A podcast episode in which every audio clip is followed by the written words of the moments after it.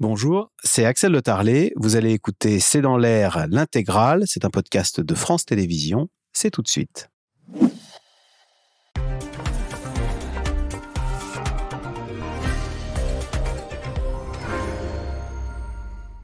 Bonsoir à toutes et à tous. Le soutien des Occidentaux à l'Ukraine serait-il en train de s'émousser? C'est le pari en tous les cas que font les Russes et force est de constater que ça et là, des signaux montrent en effet un début de lassitude en Occident après 18 mois d'une guerre dont on ne voit pas la fin. Ainsi, aux États-Unis, les républicains veulent tourner la page. Les élus trumpistes ont même réussi à prendre en otage la Chambre des représentants bloquant ainsi toute aide supplémentaire à l'Ukraine. En Slovaquie, c'est un pro-russe qui a gagné les élections dimanche dernier, rejoignant ainsi Viktor Orban, l'allié de Poutine en Hongrie. Et on commence même à s'interroger sur le soutien de la Pologne. En tous les cas, le ministre des Affaires étrangères polonais n'était pas présent à Kiev lundi dernier au sommet européen, une absence qui interroge en pleine brouille entre les deux pays. C'est le sujet de cette émission de ce C'est dans l'air, intitulée ce soir Et si l'Amérique lâchait l'Ukraine? Pour répondre à vos questions, nous avons le plaisir d'accueillir Nicole Bacharan. Vous êtes politologue, spécialiste des États-Unis, éditorialiste à West France. Je rappelle votre livre La plus résistante de toutes, c'est aux éditions Stock. Anthony Bélanger, éditorialiste à France Inter, spécialiste des questions internationales. Général Dominique Trinquant, vous avez été chef de la mission militaire française auprès de l'ONU. Vous publiez euh, dans huit jours Ce qui nous attend L'effet papillon des conflits mondiaux, c'est apparaître chez Robert Laffont. Et Georgina Wright, vous êtes directrice du programme Europe à l'Institut Montaigne. Merci de participer à cette émission en direct. Nicole Bacharan, vous revenez des États-Unis. Euh, cette émission s'intitule Et si l'Amérique lâchait l'Ukraine? C'est une question qu'on peut se poser car, vu des États-Unis, j'imagine d'abord que l'Ukraine, c'est loin et que cette guerre, elle est longue maintenant. Absolument. Et c'est vrai que quand on est aux États-Unis, pour euh, expliquer pourquoi il faut continuer à soutenir l'Ukraine, il faut vraiment faire de la pédagogie. Il faut expliquer que oui, certes, c'est loin et il n'y aura pas de troupes américaines sur le terrain, mais néanmoins, c'est l'Europe, la liberté, le libre-échange. La prochaine étape, c'est Taïwan, Taïwan absolument crucial euh, pour les États-Unis. Donc c'est du travail. Alors que de dire ah ben l'Ukraine ça nous coûte cher et pourquoi on ferait passer le peuple ukrainien avant le peuple américain? Euh, C'est vraiment un argument très très simple. Je sais qu'on reparlera peut-être ensemble de la paralysie, disons pour commencer, de la Chambre des représentants parce qu'elle est vraiment vraiment bien paralysée. Mais ça s'est fait avec cet argument-là. Oui ben voilà, on va pas payer pour l'Ukraine alors qu'il y a tant de soucis aux États-Unis, qu'il y a tant de déficits, etc. Sauf que l'argument financier est totalement malhonnête. Le soutien, les dépenses américaines pour l'Ukraine c'est 0,3% du budget américain. Le déficit euh, par rapport, non, je vous dis une sottise, c'est 0,3% du PIB. Donc, honnêtement, j'ai envie de dire, on peut se le permettre. Et en Europe, à part les pays de l'Est, ça n'est, pas plus. mais les, débats qu'on vient, enfin, on peut appeler ça des débats, qu'on vient de voir à la Chambre des représentants, c'est donc vous préférez les Ukrainiens aux, Américains. Ah ben on peut pas, on peut rien faire contre l'immigration. C'est quand même leur grand cheval de bataille à, droite. C'est parce qu'on donne tout l'argent à, l'Ukraine. On ne peut pas lutter contre les déficits parce qu'on donne de l'argent à l'Ukraine. Et nous aussi, parce que ça, je l'ai entendu quand même. Nous aussi, on a une invasion à la frontière, frontière sud alors franchement que, l'Ukraine, en gros, se débrouille. C'est très simple, ça parle quand même à beaucoup de gens, mais c'est fondamentalement malhonnête. Et Georgina Wright, est-ce qu'on pourrait dire d'ailleurs la même chose pour nous, Européens? D'ailleurs, la une des journaux, maintenant, c'est beaucoup plus le prix de l'essence que euh, la guerre en Ukraine. Bah, c'est un petit peu le problème. Au, plus long cette guerre continue, bah, au plus les gens s'y habituent et en fait au moins on, risque d'en parler. Je pense que l'Ukraine, en revanche pour les Européens, c'est à côté. L'Ukraine beaucoup. Et d'ailleurs, une des conséquences de l'invasion russe de l'Ukraine, c'est que pour beaucoup d'Européens, l'Ukraine est un pays européen. Alors qu'avant c'était un petit peu à l'est, on ne savait pas trop. Maintenant, très clairement, les Européens identifient l'Ukraine comme européen. Donc ça c'est un positif. On voit aussi qu'il y a un soutien qui continue. Les, en majorité, les Européens veulent que leur gouvernement continue à soutenir euh, l'Ukraine militairement, financièrement. Mais oui, il y a là des élections qui ont eu lieu ou qui vont avoir lieu, je pense notamment à la Pologne, où effectivement les gens se posent la question, mais moi aussi j'ai besoin de soutien. Moi, je ne sais pas si je peux payer ma facture d'électricité. Euh, et puis, je pense pour les Européens et surtout les gouvernements, il y a une question importante sur l'élargissement. C'est-à-dire qu'on parle maintenant de l'Ukraine, de l'adhésion de l'Ukraine à l'Union européenne. Euh, c'est pas une négociation facile. Et il y a eu, euh, selon les estimations de l'Union européenne, ça coûterait environ 186 milliards mm. euh, en ah termes de dépenses pour un an. Pour ah oui, c'est énorme. Ah, oui, pour vous donner une comparaison, entre 2014 et 2020, le, je pense le budget annuel pour l'Union européenne, c'était aux alentours de 165 milliards. Donc on dépenserait plus sur un État membre qu'on ne dépenserait pour tout le budget européen. Donc il y a des enjeux majeurs, on y réfléchit, mais je pense qu'effectivement les Européens continuent à soutenir l'Ukraine. Euh, euh, Général Dominique Trinquant, d'ailleurs les Russes ne s'en cachent pas. Le porte-parole euh, du Kremlin a très simplement dit le plus grand espoir, non, la, la lassitude du soutien complètement absurde au régime de Kiev va s'accroître dans différents pays, notamment aux États-Unis. Le Kremlin mise sur cette lassitude, notamment du peuple américain, euh, sur ce soutien euh, à Kiev? Oui, je pense que la, Russie, euh, qui est constant, y compris dans ses erreurs, puisque cette guerre, depuis 18 mois, est une erreur. je rappelle qu'elle devait être gagnée en trois jours, hein, et que c'est quand même dur aussi pour la Russie, mais la Russie est constante. Alors que la versatilité européenne, par opposition est due aux forces et aux faiblesses de la démocratie, j'allais dire. Ah oui, que on va, on va, euh, c'est notre force la démocratie, mais on se remet en cause régulièrement. Et donc on va se remettre en cause régulièrement, comme les États-Unis vont se remettre en cause. C'est pour ça que le terme qui était employé, la pédagogie nécessaire aux États-Unis, elle est nécessaire en Europe aussi, euh, parce que euh, Aujourd'hui, les Slovaques ont voté pour quelqu'un qui est pro-russe, mais je rappelle qu'il n'a pas la majorité absolue du tout. Donc il y a des discussions internes. La Pologne dans 15 jours, le Luxembourg un peu plus tard, les Pays-Bas un peu plus tard et l'Espagne un peu plus tard. Mais tout ceci avant la fin, avant la fin 2023. Et donc ça veut dire que tous ces pays, il va falloir faire preuve de pédagogie pour expliquer qu'on est quand même dans un univers fantastique. L'Europe est une zone riche, pacifique, et qu'elle peut peut-être un peu donner. Pour revenir sur les Américains, il y a un clip que j'ai beaucoup aimé à propos des financements euh, des républicains qui disait finalement on dépense 5% du budget de la défense pour réduire de 50% la menace russe. Mmh. Donc c'est un deal intéressant. Donc je pense que les, les, républicains sont partagés. Ben, ils sont partagés. tout à fait, ils sont partagés. Voilà, et donc c'est intéressant. Je pense qu'il faut vraiment faire preuve de pédagogie. Alors, euh, Anthony Bélanger, est-ce qu'évidemment à Kiev, on a bien conscience hmm. de ce risque, de la lassitude des Occidentaux? Alors je vais citer à l'inverse le, chef de la diplomatie ukrainienne qui dit euh, le plus grand espoir de Poutine, c'est précisément que l'Occident et le monde se lassent de se ranger aux côtés de l'Ukraine dans cette guerre. La Russie y consacre d'ailleurs énormément de moyens. Oui, on, on, on en est conscient. D'ailleurs, euh, Volodymyr Zelensky a fait il y a 15 jours de ça un voyage aux États-Unis précisément pour essayer de, de, redonner un petit peu d'allant à, son, à, sa, à sa croisade euh, aux États-Unis, en tout cas pour être mieux armé euh, et continuer d'être entretenu par le, budget américain. il en est conscient, mais il n'y a pas non plus urgence parce que euh, on s'agite beaucoup pour dire effectivement qu'il manque, il va bientôt manquer de l'argent pour la euh, pour l'Ukraine, mais pas tout de suite. D'ici quelques mois, le, le, Pentagone américain, c'est-à-dire le ministère de la Défense, a encore quelques mois pour voir venir, à la fois pour donner de l'argent à l'Ukraine et en même temps pour surtout pour donner une, pour donner des armements. Donc en fait, l'urgence, elle n'est pas toute, elle n'est pas pour tout de suite, et les Ukrainiens le savent. Par ailleurs, euh, pour l'Europe, ce qui probablement préoccupe un tout petit peu plus les Ukrainiens, qui ont été probablement plus surpris par la réaction euh, de, leurs voisins sur l'affaire des céréales et sur, par exemple, la Pologne qui, est, qui est montée. Euh, les, agriculteurs polonais enragent contre, ces céréales ukrainiennes qui envahissent le marché. En même temps, euh, c'est l'Europe. C'est-à-dire, la, la Pologne a une élection qui arrive dans dix jours. Donc tout ce que dit la Pologne aujourd'hui. Il faut le voir là-dedans. Voilà, il faut le Mais sur ce retournement, Anthony Bélanger, j'aimerais qu'on regarde le, fameux tweet de Elon Musk, hmm. qu'on croyait soutenir la cause ukrainienne. Ah.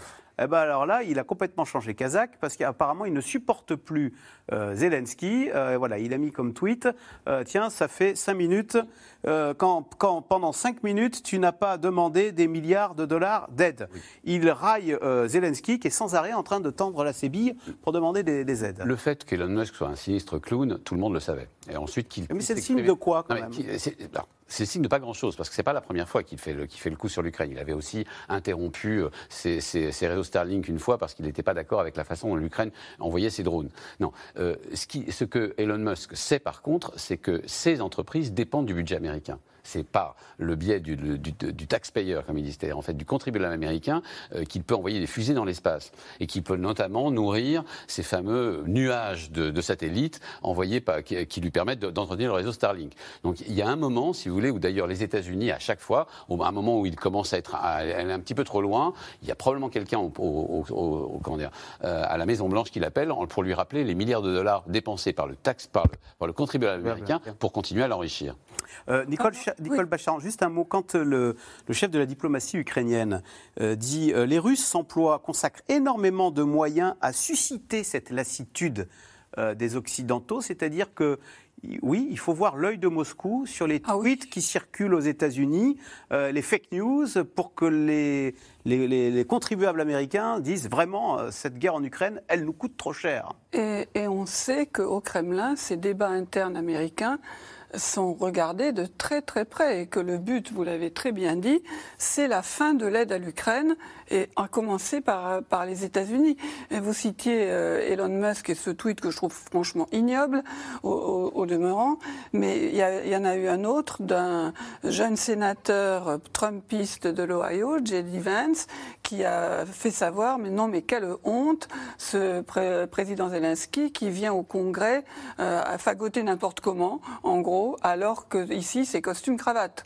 Donc, si vous voulez, la position de héros de Zelensky, il y a une partie de ce qu'on peut quand même qualifier l'extrême droite américaine qui lui tire dessus à boulet rouge. Et vous avez évidemment les services de renseignement euh, russes, l'utilisation par les Russes de l'intelligence artificielle, de toutes les technologies qui se répandent sur les réseaux sociaux, les soutiens aux personnes, aux partis, aux groupes qui sont pro-russes, même si elles ne l'avouent pas, et qui tirent les marrons du feu pour Moscou. Vraiment, ils comptent là-dessus. Ils sont intervenus dans l'élection en 2016, en 2020. Ils sont déjà à l'œuvre. Ils seront très actifs en 2024 ils seront très actifs dans l'Union européenne. Ça ne tombe pas du ciel, cette espèce de mouvement que l'on remarque ensemble. C'est la guerre multidomaine. Et la guerre informationnelle est un soutien important de la guerre multidomaine. Euh, c'est une vieille façon de faire très soviétique hein, d'avant les années 90 ah, qu'on a, oublié. Euh, qu'on a oublié. Mais euh, nos, sociétés étaient complètement minées par ça. Dans le domaine de l'édition, dans le domaine du journalisme, dans le domaine des partis politiques, hein, pour n'en citer qu'un seul. ça faisait partie, la guerre informationnelle. Mais là, simplement, les moyens sont tellement gigantesques qu'on est passé à un autre niveau. Maintenant, c'est quotidien et c'est dans notre vie euh, quotidienne que nous sommes alimentés par ces réseaux-là. La guerre informationnelle fait partie de la guerre multidomaine qui est maintenant d'actualité. Alors, l'Occident est-il en train de se lasser de la guerre en Ukraine? C'est en tout cas ce que prétend euh, le Kremlin qui pointe du doigt les États-Unis.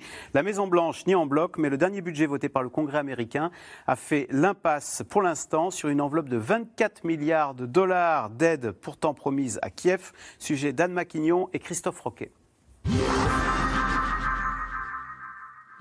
C'est une première dans l'histoire des États-Unis. Le poste de speaker de la Chambre des représentants des États-Unis est déclaré vacant. Le président de la Chambre des représentants, le républicain Kevin McCarthy, écarté par une motion de censure hier soir. En cause, le budget voté ce week-end, jugé trop favorable aux démocrates. Je ne regrette pas mes efforts pour créer des coalitions et trouver des solutions. J'ai été choisi pour résoudre les problèmes, pas pour les créer. J'ai peut-être perdu un vote aujourd'hui, mais en quittant cet hémicycle, je me sens chanceux d'avoir servi le peuple américain. Chaos politique inédit, alors même que l'aide à l'Ukraine, décriée par l'aile la plus à droite des républicains, avait été exclue du budget. 24 milliards de dollars d'aides américaines pour l'instant suspendues, la Russie fanfaronne. Nous l'avons déjà dit à plusieurs reprises. Selon nos prévisions, la lassitude face à ce conflit, face au parrainage absurde du régime de Kiev, augmentera dans plusieurs pays, y compris aux États-Unis. Cette lassitude conduira à une fragmentation de l'establishment politique, à une augmentation des contradictions. Mais pour Joe Biden, pas question de céder au chaos. Il assure aux Ukrainiens le soutien indéfectible de l'Amérique. Je veux assurer notre soutien à l'Ukraine. Nous ne nous déroberons pas. La grande majorité des deux partis, je le répète, démocrates et républicains, Sénat et Chambre des représentants, soutiennent l'aide à l'Ukraine et dénoncent l'agression brutale de la Russie. Kiev assure continuer à compter sur l'aide américaine. Les chars Abrams promis par Joe Biden sont arrivés la semaine dernière en Ukraine. Plus grande puissance de feu, blindage renforcé, mais pas suffisant quand la guerre dure et quand la contre-offensive patine. Sur le terrain, les troupes semblent être bientôt à court d'équipement. Il serait bon d'avoir plus de munitions et d'armes à feu, de chars, d'artillerie. Et plus de personnel aussi, car il y a des blessés et des morts dans l'infanterie. Un message des troupes bien compris par Volodymyr Zelensky, qui ne manque pas de relayer cet appel à l'aide. Aujourd'hui, j'ai eu l'occasion de parler avec des soldats de nos brigades de leurs besoins spécifiques. Les armes, les fournitures et une dotation en personnel pour les brigades. Il y a des choses à faire. En particulier pour que nos brigades aient plus de motivation et plus de capacité de combat. De quoi alimenter les moqueries d'un certain Elon Musk, le milliardaire d'abord soutien de l'Ukraine au début de la guerre avec son réseau de communication par satellite Starlink, s'en est récemment pris à Volodymyr Zelensky sur son réseau social X, montage photo ironique avec la tête du président ukrainien et cette légende. Quand ça fait cinq minutes que tu n'as pas demandé des milliards de dollars d'aide. Derrière l'ironie, une opinion partagée par de nombreux Américains. Selon un dernier sondage, 55% de la population est hostile à une nouvelle enveloppe pour l'Ukraine. Depuis le début de la guerre, les États-Unis ont apporté au moins 75 milliards de dollars d'aide civile et militaire. Nicole Bachar, en question de Florent en Seine-et-Marne. Si l'Amérique lâchait l'Ukraine, donc c'est le titre, oui, mais l'Amérique de Biden ou bien celle de Trump? Trump qui avait affirmé pouvoir régler en 24 heures hein, la guerre en Ukraine La question est extrêmement pertinente parce que l'Amérique de Biden n'est pas prête à, lâcher l'Ukraine et le président avait raison en disant qu'il y a une majorité de parlementaires des deux partis, démocrates et républicains dans les deux chambres, qui sont pour le maintien euh, de l'aide à l'Ukraine. Donc l'enjeu véritable, c'est évidemment les élections euh, de novembre 2024, euh, à la fois la présidentielle et les législatives qui vont renouveler une, bonne partie euh, du Congrès. Et ce, qui s'est passé ces derniers jours, cette espèce de révolte d'une partie de l'extrême droite au, Congrès. Parce que les élus trumpistes ont renversé le président, pourtant il est républicain, il leur camp. Hein. il est républicain. Ils ont, ils, ont, ils, ont, fait un putsch pour le faire tomber, euh, le président républicain de la Chambre des représentants. Et c'est le projet trumpiste. C'est parlementaires républicains qui ont voté contre lui, ce sont les enfants de Trump. Ils sont jeunes, ils appliquent ses méthodes, c'est-à-dire qu'ils n'ont pas de limites, ils sont d'un narcissisme inimaginable. Je trouvais que les images qu'on voyait d'Elon Musk, la sortant de je ne sais quel engin, regardez-moi, regardez-moi, c'est exactement la même attitude qu'on voit à la part de ces, de ces jeunes euh, élus de, la Chambre des représentants qui sont, qui, oh, tout d'un coup, les caméras, les micros, mais ils n'en peuvent plus de bonheur. Et ils ont ils ont le sort du pays et peut-être même du monde entre leurs mains. Et ils paralysent le, Congrès. Je vous assure qu'on n'est pas sûr du tout d'avoir encore un, financement pour le gouvernement à partir du 15 novembre. Et c'est quoi C'est une logique de chaos? Trump veut mettre le chaos dans son propre pays? Exactement. C'est une logique de chaos pour euh, dire, vous voyez, rien ne fonctionne, le, le, gouvernement fédéral est totalement impuissant, ce sont les écuries de Gias, et moi j'arrive, et je suis le sauveur. C'est ce chaos, c'est leur projet, c'est un cadeau à Trump et c'est un cadeau à Poutine juste derrière. Mmh. Oui, Général Une stratégie de chaos, c'est intéressant de la part d'un parti républicain américain parce que c'est une stratégie trotskiste. Mmh. Donc il faut le rappeler. Donc c'est quand même. Sème le chaos pour prendre le pouvoir. Oui, pour prendre le pouvoir, exactement. Euh, je crois que le président Trump est capable de tout, absolument tout. Aujourd'hui, il, en fait, il profite des éléments médiatiques niés, euh, liés pardon, à ces différents procès pour se faire porter par les républicains. C'est quand même un comble. Euh, chez nous, on dirait qu'un président qui est poursuivi euh, dans les tribunaux ne peut plus parler. Aux États-Unis, c'est un peu l'inverse. Enfin, c'est un peu l'inverse parce qu'il est très fort en communication, il faut le reconnaître. Et juste un mot pour revenir, parce que vous connaissez parfaitement euh, la mentalité américaine, Nicole Bacharan. Jusqu'à présent, le Parti républicain, c'était un peu le parti de l'armée, le parti va en guerre, le parti qui plante le drapeau américain chez l'ennemi communiste. cet héritage, il, Trump est en train de le balayer au sein du parti, du Grand All Party? En tout cas, une partie le suit dans, ce délire. Vous avez raison. Traditionnellement, le parti républicain, c'est la loi et l'ordre, les affaires d'abord, les échanges, et effectivement, et, une armée qui tienne le coup. Or là, cette, bande d'énergumènes, oui, je les qualifie comme ça, à la Chambre des représentants, ils, menacent, ils veulent même un shutdown. Vous savez, ce défaut de paiement américain, arrêt de, financement du gouvernement. Euh, alors que ça a des conséquences extrêmement dures. Euh, moi, enfin, moi, je l'ai vécu aux États-Unis, particulièrement dans l'armée. Les gens ne sont plus payés pour beaucoup d'entre eux continuent à travailler, de même dans la police, de même pour presque tous les, employés de l'État, euh, les, musées fermes, et, et, avec un, arrêt ou rapidement un, arrêt des services sociaux les plus basiques, notamment l'aide alimentaire aux familles.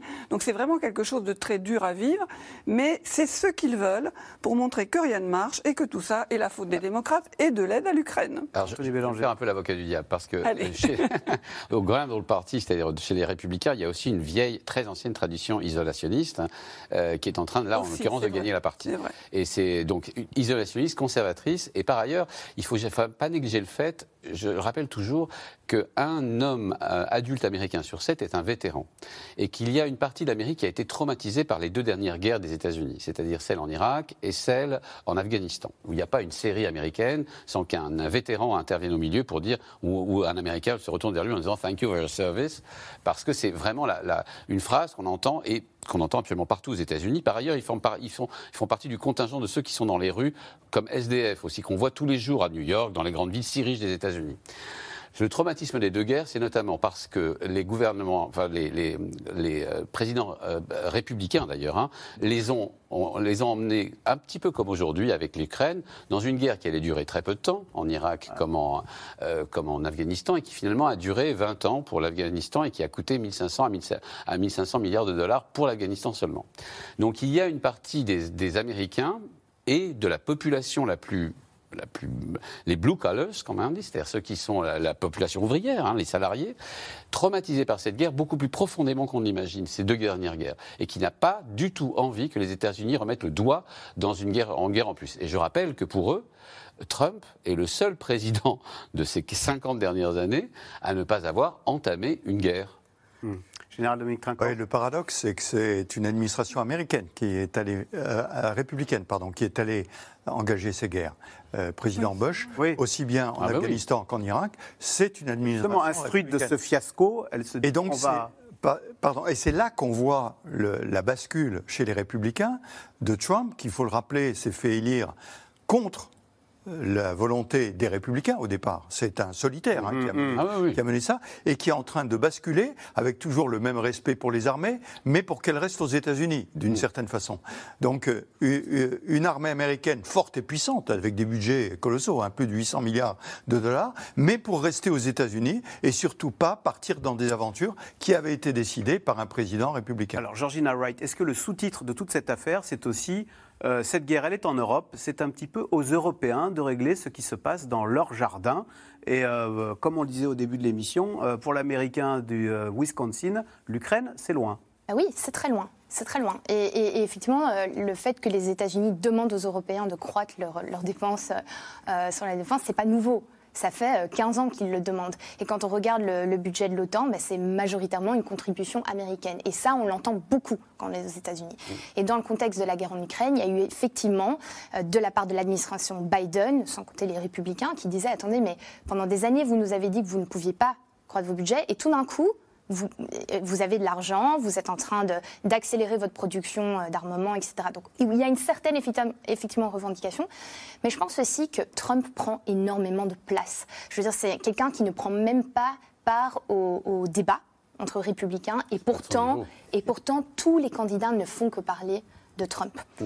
Et il s'aligne sur ses positions, etc. Donc je pense que l'influence des, Trumpistes au sein du GOP, mmh. donc du, Parti républicain, est effectivement très forte. Et lui, il Trump a déjà dit, c'est du gaspillage, notre argent, notre soutien à l'Ukraine. Et par ailleurs, si j'étais président, ce serait, tout serait résolu. Et, et voilà. Donc c'est une, réponse facile et je pense qu'effectivement, d'autant plus que c'est loin, les gens s'intéressent peut-être moins à ce qui se passe sur le terrain, et ben on a tendance à vouloir croire ça pour pouvoir se concentrer sur autre chose dans un contexte d'inflation qui continue à croître et euh, une société qui est hyper polarisée. Par ailleurs, David, David quand même, en Haute-Seine, qui pose la question, si l'Amérique lâche l'Ukraine, cela ne remet-il pas en cause l'OTAN qui, elle, soutient l'Ukraine? Parce qu'on dit derrière l'OTAN, c'est Washington. Euh, est-ce que l'OTAN sera... Euh, Alors, c'est très intéressant la question de l'OTAN, parce que euh, d'abord, ça fait assez longtemps que les États-Unis réclament en fait une espèce de partage plus égal de la, de la, de la charge que peut coûter l'OTAN. Parce que d'abord, Trump, en tout cas sa campagne, a laissé entendre que pour les États-Unis pourraient quitter l'OTAN, simplement. Et parce que ça. Coup de tonnerre, parce que c'est la clé de voûte de notre défense. Oui, sûr. mais encore une fois, cette idée que l'Ukraine, c'est l'Europe, et les Européens s'en sont rendus compte, et que cette guerre est une guerre européenne, et ce n'est pas une chose qui arrive seulement aux États-Unis, le reste du monde le pense. En Amérique latine, on le pense. En Inde, on le pense et un peu en Chine, on le pense, et surtout en Afrique. On commence à, se dire, mais qu'est-ce que c'est que ces Européens qui, encore une fois, font la guerre, et il faudrait qu'on soit solidaire avec eux. Et il est peut-être temps que les Européens le pensent aussi. C'est-à-dire que le fait de reconnaître que l'Ukraine soit européenne, que ces problèmes sont des problèmes, que le, fait que la Russie attaque ou envahisse l'Ukraine est un problème fondamentalement européen et un défi lancé à la démocratie européenne, nécessite peut-être une prise de conscience de la part des Européens, on va dire une, prise de conscience va en guerre. C'est-à-dire qu'il faut aussi que ça ait des conséquences euh, sur euh, la façon dont la guerre va être conduite. Ne pas systématiquement par le biais de l'OTAN, se planquer derrière les États-Unis en pensant qu'il suffit de financer petit à petit l'augmentation de nos budgets pour ensuite, euh, peut-être qu'au fond la question que posait Emmanuel Macron il y a quelques mois, qui parlait, vous savez, de l'OTAN comme dans, en état de mort cérébrale. Peut-être pas celle-là, mais l'idée qu'il faille assez rapidement développer un pilier européen de la, de la, défense, c'était probablement trop tôt, c'était probablement ça pourrait pas, sur le tapis. Mais ça pourrait bien devoir se poser très rapidement. Justement, général Dominique Trinquant, euh, à l'instant, Anthony Bélanger parlait tout à l'heure de la volonté du, du, courant isolationniste aux États-Unis.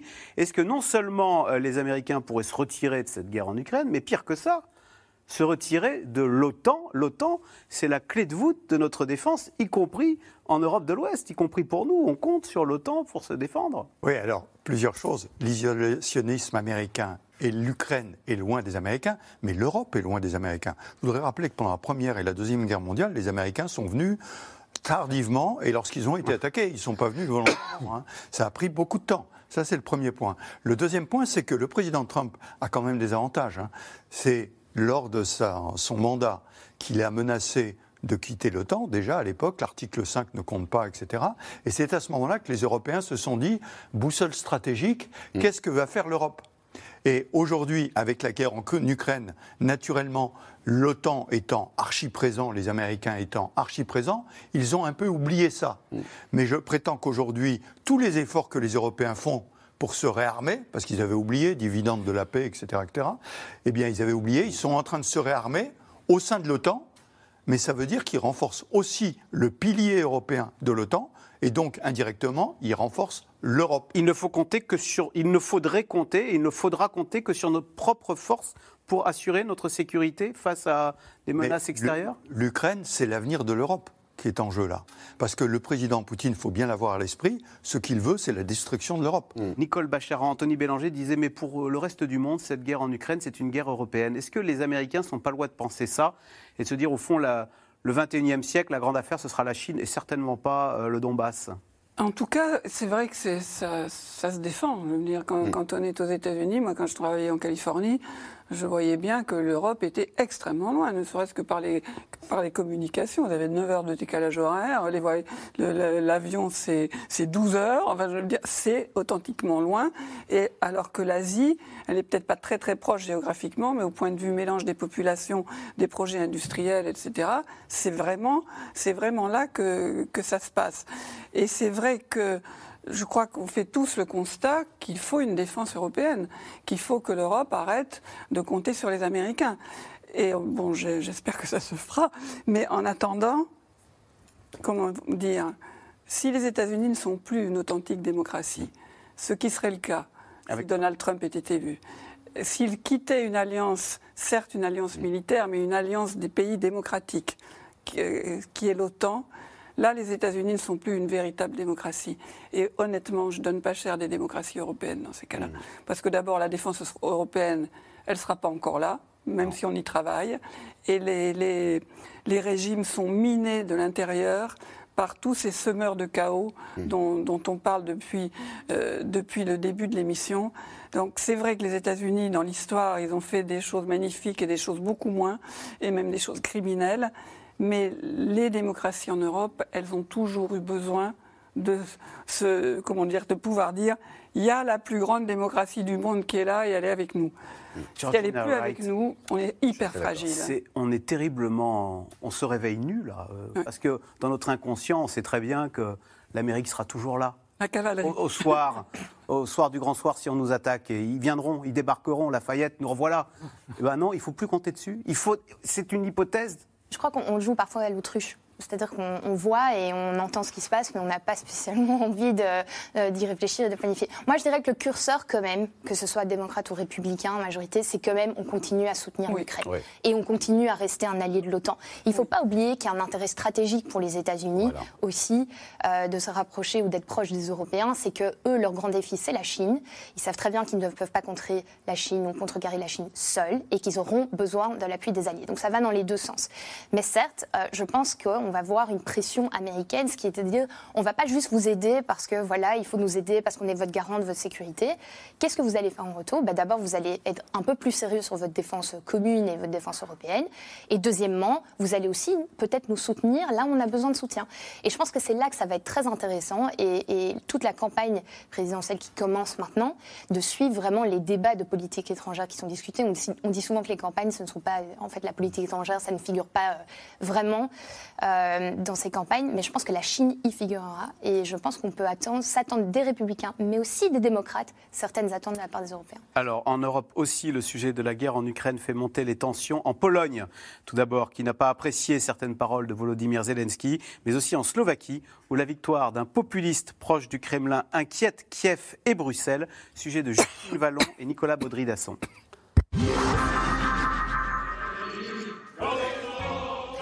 Il s'appelle Robert Fico et samedi dernier, c'est lui qui a remporté les élections législatives en Slovaquie. Une victoire qui retentit bien au-delà des frontières de son pays, car cet ancien communiste pro-russe, populiste, l'a martelé tout au long de sa campagne, terminé de soutenir son voisin ukrainien. Nous ne changeons pas d'avis. Nous sommes prêts à fournir une aide humanitaire et à contribuer à la reconstruction du pays, mais vous connaissez notre opinion sur l'armement de l'Ukraine. La Slovaquie et ses habitants ont des problèmes plus importants à régler. C'est tout ce que j'ai à dire pour l'instant. Jusqu'à aujourd'hui, la Slovaquie, membre de l'Union européenne et de l'OTAN, faisait partie des principaux donateurs à Kiev. Alors les Ukrainiens s'inquiètent et si la Slovaquie basculait du côté du Kremlin. Le plus grand espoir de Poutine est précisément que l'Occident et le monde se lassent de se ranger du côté de l'Ukraine dans cette guerre. La Russie consacre d'énormes moyens, mais nous ne devons pas jouer ce jeu. L'Ukraine, que Bruxelles tente d'entourer, de rassurer. Avant-hier, réunion historique des ministres des Affaires étrangères européens à Kiev, sous la houlette du chef de la diplomatie de l'UE. Tous mes collègues sont venus ici, cher Dmitro, avec la volonté de montrer, d'exprimer, de prouver leur engagement et l'engagement de l'Union européenne à continuer à vous soutenir face à la guerre d'agression de la Russie contre l'Ukraine. Pourtant, deux absents très remarqués lors de cette réunion, les ministres de la Hongrie et de la Pologne. La Pologne, l'un des premiers pays d'Europe à avoir fourni une aide militaire à Kiev dès le début du conflit. C'est pourquoi le 19 septembre dernier à l'ONU, Volodymyr Zelensky a choqué le monde entier en prononçant ce discours sans ambiguïté à l'encontre de son allié. Il est alarmant de voir comment certains en Europe, certains de nos amis européens, feignent la solidarité sur la scène politique. Ils feignent de jouer leur rôle, mais en fait, ils contribuent à préparer le terrain pour la Russie, en la soutenant indirectement. À l'origine de cette colère, ces trains bloqués à la frontière polonaise. Conséquence de l'embargo de la Pologne sur l'importation de céréales ukrainiennes pour préserver ses intérêts économiques. L'attaque de Zelensky, pas vraiment du goût du président polonais, lui aussi présent à New York, il ne mâche pas ses mots. Devons-nous agir pour nous protéger de quelqu'un qui est en train de se noyer Bien sûr. Nous ne pouvons pas nous permettre de nous laisser entraîner par quelqu'un qui se noie, parce que quand le noyer touche le fond, il noie aussi celui qui cherche à le sauver. Même si un début d'accord autour des céréales vient d'être trouvé, le mal est fait entre l'Ukraine et la Pologne, qui se préparent à voter pour des élections législatives cruciales le 15 octobre prochain. Alors, Anthony Bélanger, question d'Alexandre euh, qui nous suit depuis Lyon. Les Polonais, les Slovaques et les Hongrois ont-ils oublié tout ce qu'ils doivent à l'Union européenne? Et j'ajouterai, euh, ont-ils oublié 70 euh, ans de communisme? Enfin, on tombe de sa chaise quand on voit que les Slovaques et les Hongrois ont mis à leur tête des, des dirigeants pro-russes. il va falloir un petit peu qu'on fasse un peu de cours d'histoire auprès de, auprès de certains de nos compatriotes pour leur rappeler quand même que l'Europe de l'Est n'est pas n'importe quelle partie d'Europe. Elle a été littéralement martyrisée par les grandes puissances tout au long du XXe siècle. Je ne parle pas seulement de la Russie, je parle de la France, de l'Allemagne, au sortir de la Première Guerre mondiale, la Slovaquie qui a été rajoutée à la, à la Tchéquie pour faire la Tchécoslovaquie, la, Hongrie qui a été dépecée de, deux tiers de son territoire, même si en partie c'était un territoire putatif. Euh, ces, pays sont, ne veulent absolument pas s'aligner, absolument pas. C'est-à-dire ils ne veulent pas la Pologne qui a été déplacée deux fois euh, en l'espace de, dix 10 ans entre 1939 et 1949 et qui a obtenu euh, et qui a même été obligé d'aller prendre un bout, d'Allemagne pour pouvoir reconstituer un territoire à peu près cohérent. Il faut, imaginer ce que c'est que l'histoire de ces pays. Donc la Pologne se méfie de l'Allemagne, se méfie de la Russie, la, Hongrie se méfie de tous les empires et de tous ces pays qui les entourent, et notamment de la France, qui lui a fait un mauvais sort au l'issue de la Seconde Guerre mondiale. Donc le principe de base des peuples de ces pays, c'est ne jamais s'aligner, se méfier de tous, ces, tous ces pays qui ont des leçons à nous donner. Ils sont entrés dans l'Union européenne notamment pour se prémunir contre la Pologne aussi, qui a le même genre de temps en temps de, de prurite impérialiste quand il s'agit de regarder ses petits voisins d'à côté. Donc en fait, il faut jamais oublier ça. Il faut, non, faut pas non plus oublier qu'ils n'ont pas raison. il n'y a pas de raison qu'ils aient des réflexes de solidarité avec le reste des pays ouest européens, dont ils ont été séparés pendant 40 ans. Nous, ça fait 70 ans qu'on a l'habitude de papoter avec les Allemands, de savoir que ça peut prendre un ou deux ans et que des compromis vont, vont finalement euh, être, être trouvés avec les Allemands, avec les Italiens, avec les Espagnols, avec les Belges, avec qui vous voulez. Eux, ça fait seulement, je le rappelle, 20 ans qu'ils sont dans l'Union européenne. Ça s'apprend, la solidarité. Donc il faut être un peu indulgent avec eux, comprendre l'histoire et le traumatisme de leur histoire, et savoir qu'il n'y a pas, qu'ils n'ont pas tous, on n'a pas tous le, même rapport, ni par exemple à une Russie lointaine, ou même à nous. On peut, être, on peut représenter, par exemple pour la Hongrie ou d'autres, un véritable danger. Ces énormes pays européens de 65 à 70 millions d'habitants, ces pays comme l'Allemagne qui leur ont fait du, mal, malgré tout. Euh, L'Empire austro-hongrois qui a tenté de les assimiler tous, ce n'est pas de l'histoire lointaine pour eux. Général Dominique Trinquant, est-ce que quand même, néanmoins, il faut, on, disait, maintenant c'est aux Européens de prendre en main leur destin et d'aller aider euh, nos frères ukrainiens. Euh, Bafiko, qui a gagné les élections dimanche soir, il a dit que lui, il suspendait la livraison d'armes à Kiev. Les Polonais disent, ça va bien les Ukrainiens, mais nous, on a des agriculteurs à défendre. Euh, on a l'impression qu'en Europe de, centrale, on, commence pour le coup à lâcher un petit peu euh, euh, la cause ukrainienne. On s'interroge. Non, non, je ne le crois pas. il faut rappeler qu'il y a 27 pays, avec 27 histoires, ça vient d'être rappelé, différentes, avec 27 chronologies électorales différentes. Différentes, tout à fait. Et donc, à chaque fois, il y a des enjeux la Pologne le 15, le 15 de ce mois. Et donc, il faut se rappeler tout ça. Maintenant, je voudrais rappeler deux choses aussi. D'abord, la Hongrie, qui depuis le début a une position un peu singulière en sein de l'Europe. Elle a finalement voté toutes les décisions européennes. Donc ça veut dire que à chaque fois, eh ben, tout le monde n'est pas d'accord euh, d'entrée de jeu, mais tout le monde finit par être d'accord. Ça, c'est le premier point. Deuxième point, la Slovaquie. Alors je rappelle euh, simplement que le Premier ministre qui vient d'être nommé, euh, pour l'instant, il doit construire une coalition. Mais surtout dans le domaine des armements, il a déjà livré tout ce qu'il avait à livrer. Qu'est-ce qu'il a livré? Tout l'armement ex-soviétique, avions, chars, etc., a été livré et au passage payé par l'Europe. Il hein. ne faut pas l'oublier. C'est l'Europe qui a permis à la Slovaquie de livrer cet armement. Aujourd'hui, il n'a plus d'armement. C'est un petit pays qui a plus grand-chose. Et donc, il dit, mais écoutez bien sa déclaration, on est prêt à l'aide humanitaire, la reconstruction, mais plus l'armement. Donc l'aide humanitaire, la reconstruction, c'est qu'il n'est pas complètement séparé de l'Ukraine. Non, bien sûr. Mais il y a une aide euh, qu'il ne fournira plus parce que de toute façon il n'en a plus. Donc euh, le problème est assez simple. Donc je crois que euh, c'est toujours mon côté à moitié vert, à moitié plein. Hein. Mais je, je pense qu'il faut absolument regarder le fait que ces 27 pays arrivent finalement à des décisions.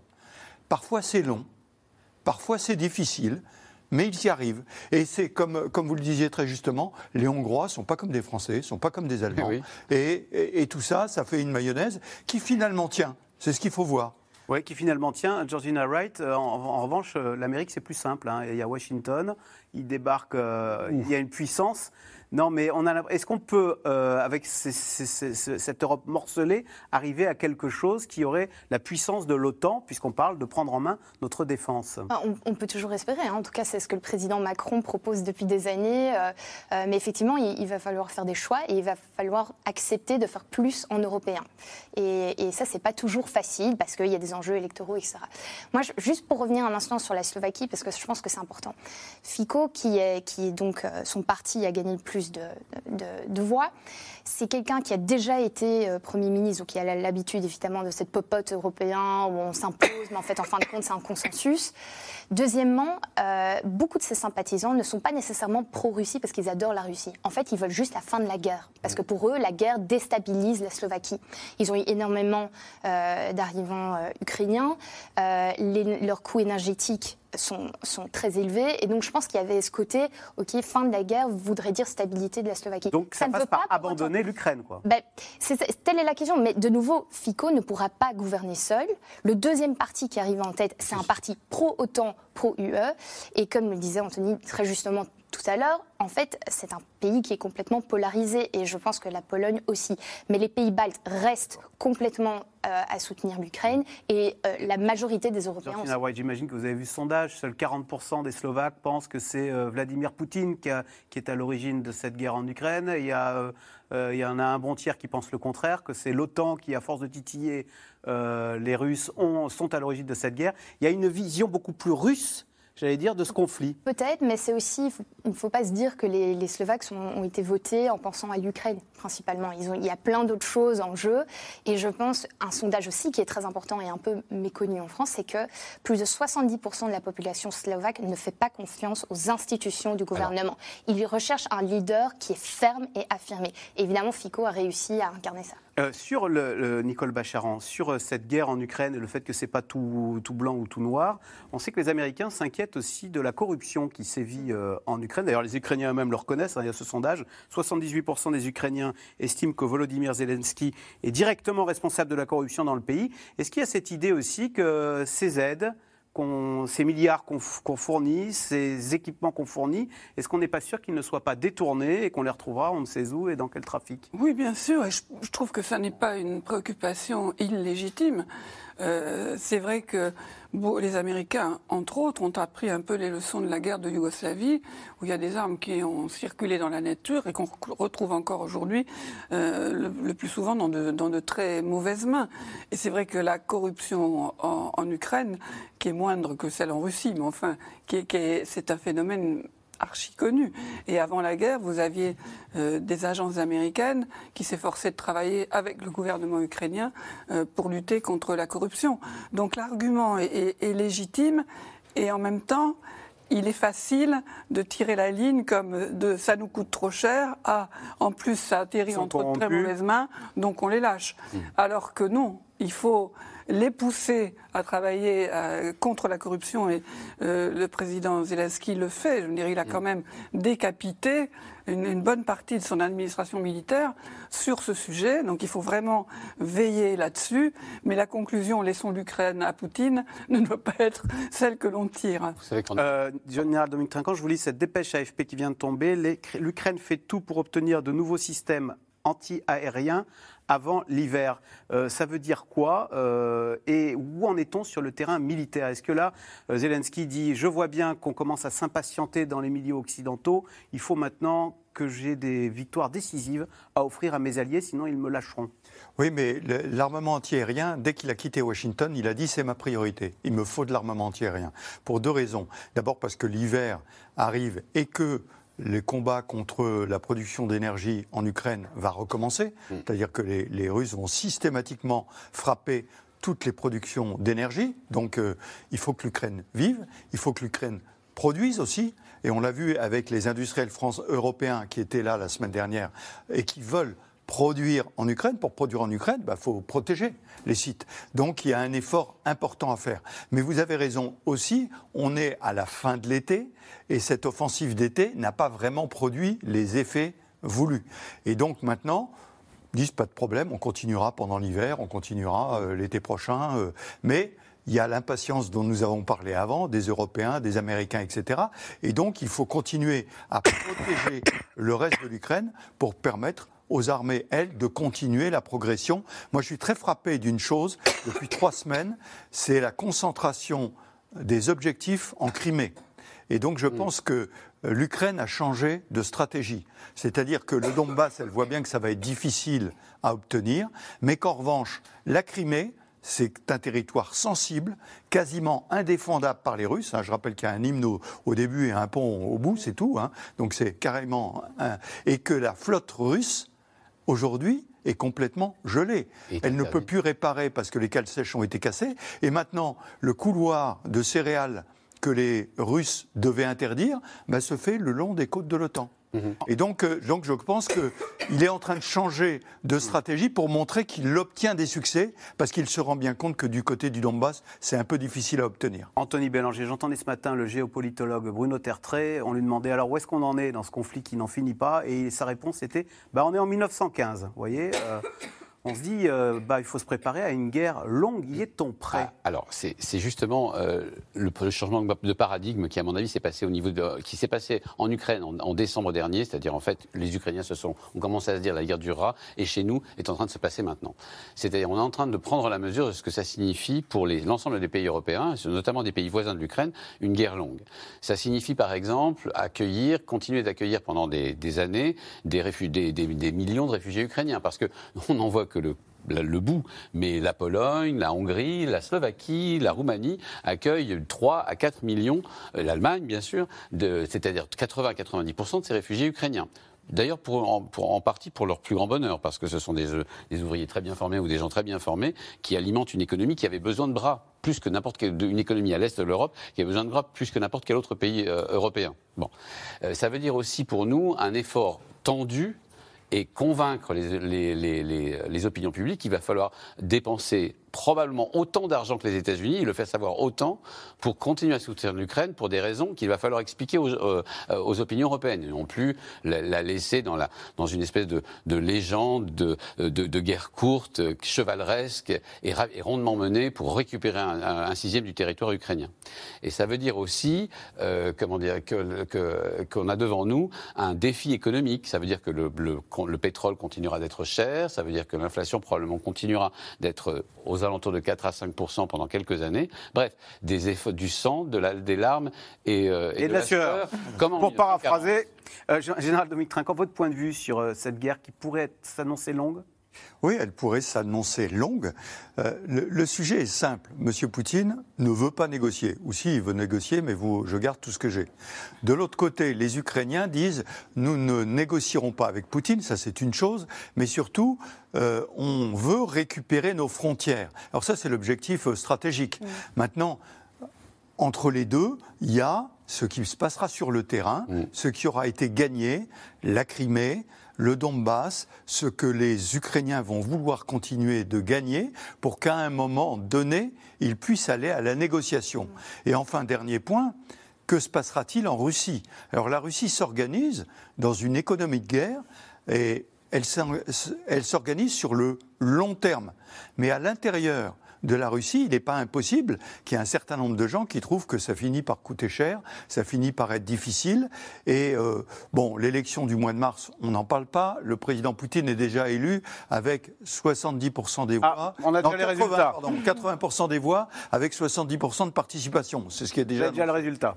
on connaît déjà le résultat. Mais si vous voulez, la guerre, c'est toujours comme ça. On ne sait pas ce qui peut se passer. Puisqu'on parlait de 14-18, je rappelle qu'en 1918, il y a eu une grande offensive allemande et qu'on a cru que tout allait s'effondrer. Et en fait, c'est l'inverse qui s'est passé.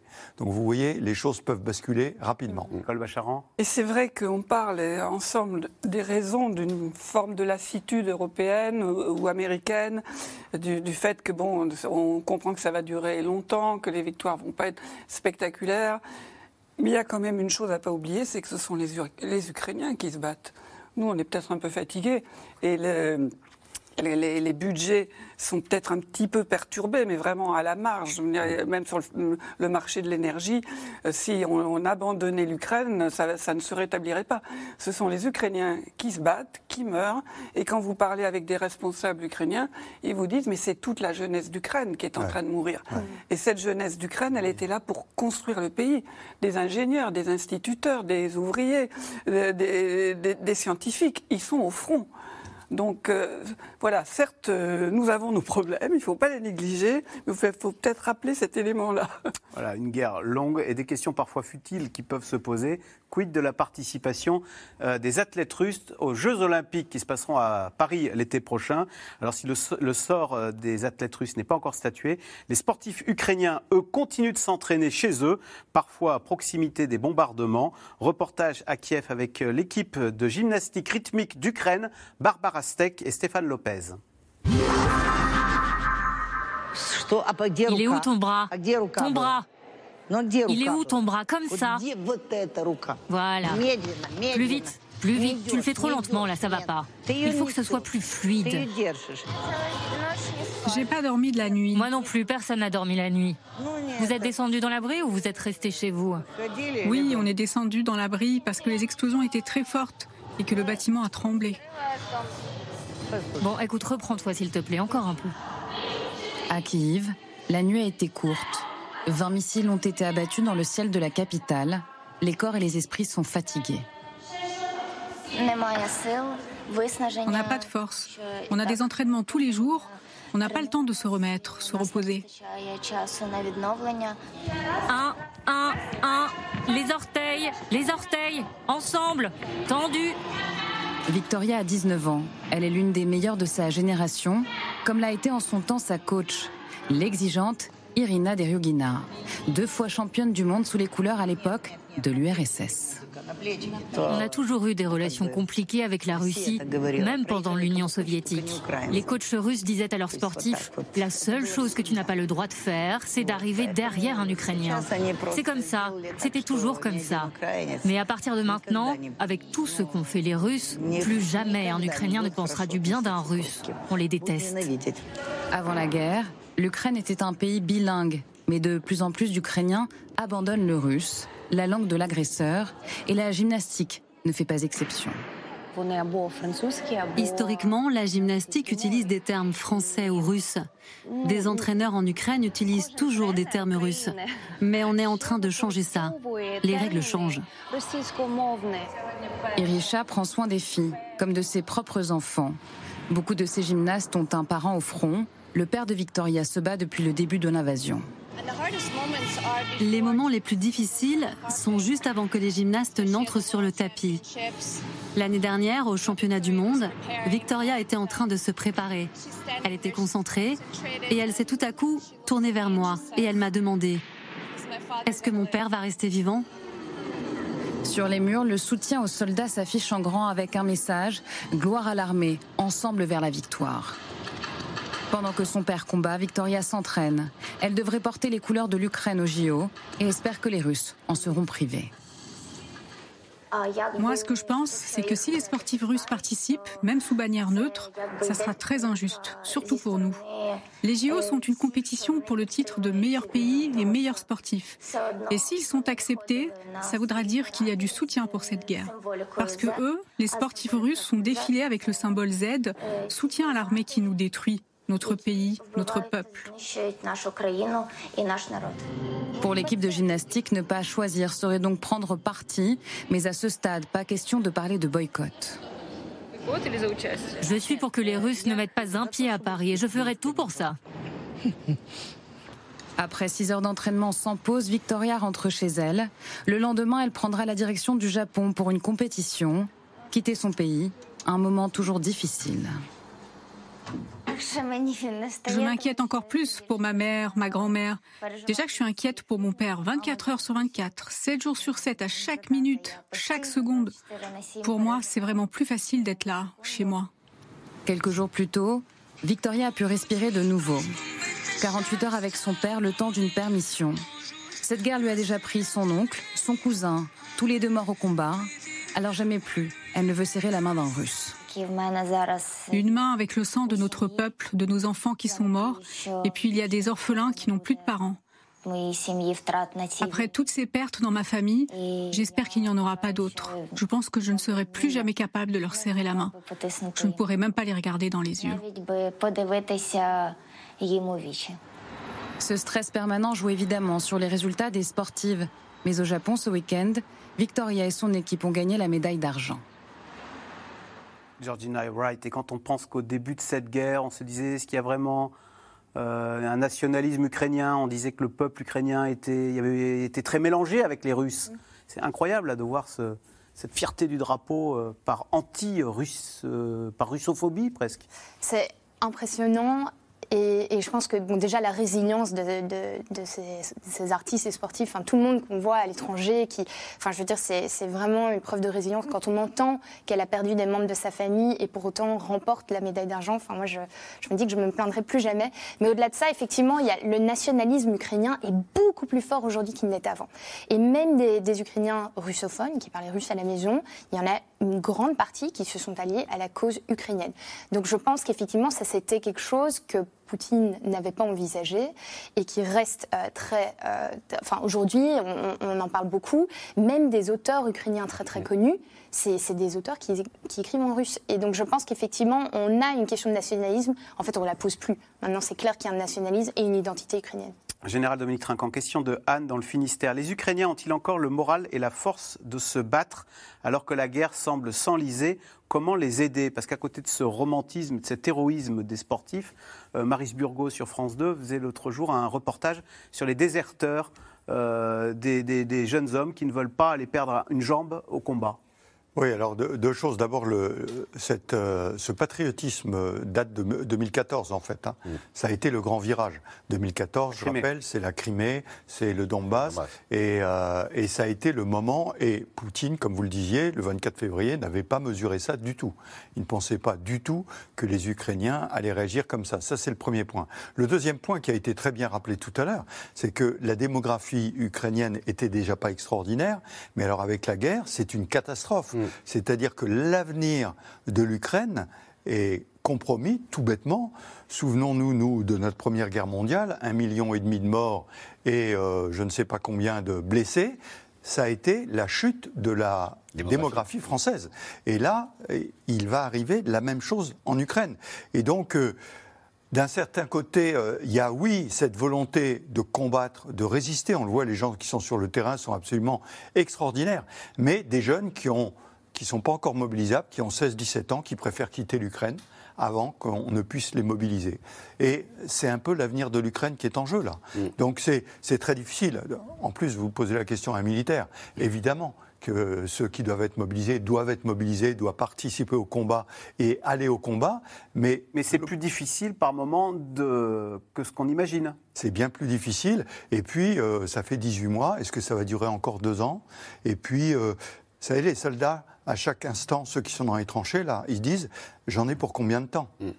Et combien de temps je vais y arriver Et bon, euh, y arriver, mourir, ou perdre une jambe, ou perdre un bras, ou etc. C'est extrêmement difficile. Et je vois cette jeune fille qui faisait de la gymnastique, qui à chaque instant pense à son père. Chaque instant. Donc c'est pas seulement les gens qui sont sur le front, qui sont dans l'action, eh mais qui peuvent avoir cette angoisse, mais aussi ceux qui sont derrière et qui, eux, euh, pensent Qu'est-ce qu'il fait Où il est j'ai pas eu de nouvelles depuis 24 heures, qu'est-ce que ça veut dire? Vous voyez, des choses comme ça. C'est extrêmement difficile psychologiquement. Je voulais juste ajouter une petite, un petit détail. C'est, tout à l'heure, on disait on est en 1915. Il faut aussi se rappeler qu'en 1915, il y avait ce genre de préoccupation entre l'avant et l'arrière, entre ceux qui, qui, combattaient et ceux qui. Et quand les combattants avaient quelques jours de, de, de, repos, ils allaient à l'arrière et voyaient halluciner Paris, euh, les cafés ouverts, les dames, les dames joliment habillées, et avaient l'impression que personne ne pensait à eux. Bernanos disait pourvu que le derrière tienne. Voilà, pourvu que le derrière tienne. Et donc, euh, donc ce, qui est en train d'arriver à la société ukrainienne, au fond, on a aussi, nous aussi, des, des moyens de savoir. voilà, on a, on a une histoire, l'histoire de France, l'histoire de l'Europe nous permet aussi de mieux le comprendre. Allez, tout de suite, on revient à vos questions. Merci d'avoir écouté C'est dans l'air. Comme vous le savez, vous pouvez désormais écouter l'intégrale, mais aussi l'invité ou vos questions à nos experts. Tous ces podcasts sont disponibles gratuitement sur toutes les plateformes de streaming audio. Et pour le replay vidéo, c'est sur France.tv, bien évidemment. À bientôt.